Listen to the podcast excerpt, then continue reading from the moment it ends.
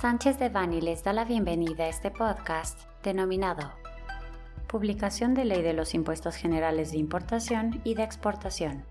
Les recordamos que este material es únicamente informativo, por lo que no puede ser considerado como una asesoría legal. Para más información, favor de contactar a nuestros abogados de manera directa.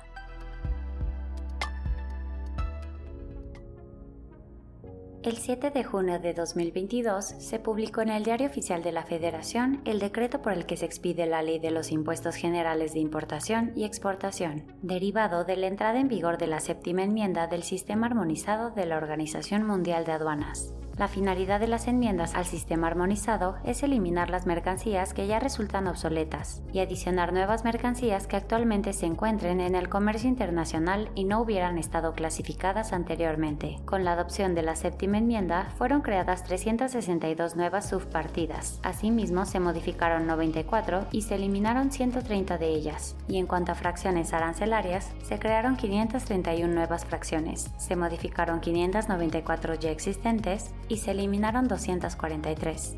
Entre los cambios más relevantes destacan la adaptación a los nuevos flujos de productos y a los rápidos avances tecnológicos, como en el caso de impresoras 3D o la clasificación arancelaria específica de nuevas mercancías para mejor regulación de las mismas, como en el caso de nuevos productos del tabaco y nicotina, cigarros electrónicos, vaporizadores, dispositivos de tabaco calentado o ciertas mercancías de uso dual, por señalar algunas. La Ley de los Impuestos Generales de Importación y Exportación 2022 entrarán en vigor a los 10 días hábiles siguientes a aquel en el que el SAT, mediante disposiciones de carácter general, determine que los sistemas utilizados en las operaciones de comercio exterior se encuentran listos a operar conforme a la nueva ley, lo cual deberá suceder dentro de los 180 días siguientes a su publicación. Con la entrada en vigor de dicho decreto, queda abrogada la ley vigente publicada en el Diario Oficial de la Federación el 1 de julio de 2020. La metodología para la creación y modificación de los números de identificación comercial deberá publicarse a más tardar el 27 de junio de 2022. Por su parte, la Secretaría de Economía deberá publicar en el Diario Oficial de la Federación los números de identificación comercial correspondientes,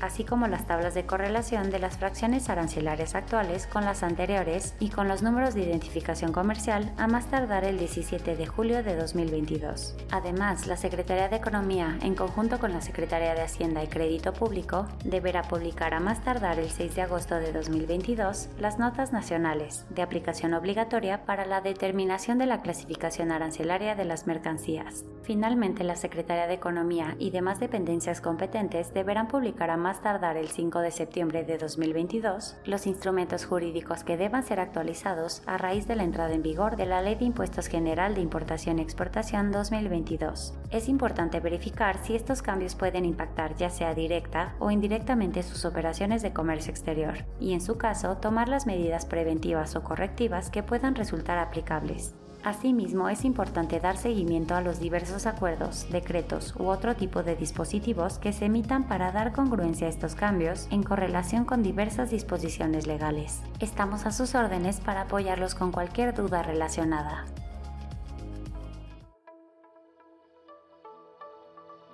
Este contenido fue preparado por Alberto Campos Vargas, Eduardo Sotelo Cauduro, Fernando Josué Mancilla Hinojosa, María Luisa Mendoza López, Juan Carlos Jiménez Labora Mateos, Ernesto Vega Saldívar y Daniel Guadarrama Delgado, miembros del Grupo de Práctica de Comercio Exterior y Aduanas. Para cualquier duda o comentario sobre este material, favor de contactar a nuestros abogados de manera directa o visite nuestra página www.sanchezdevani.com.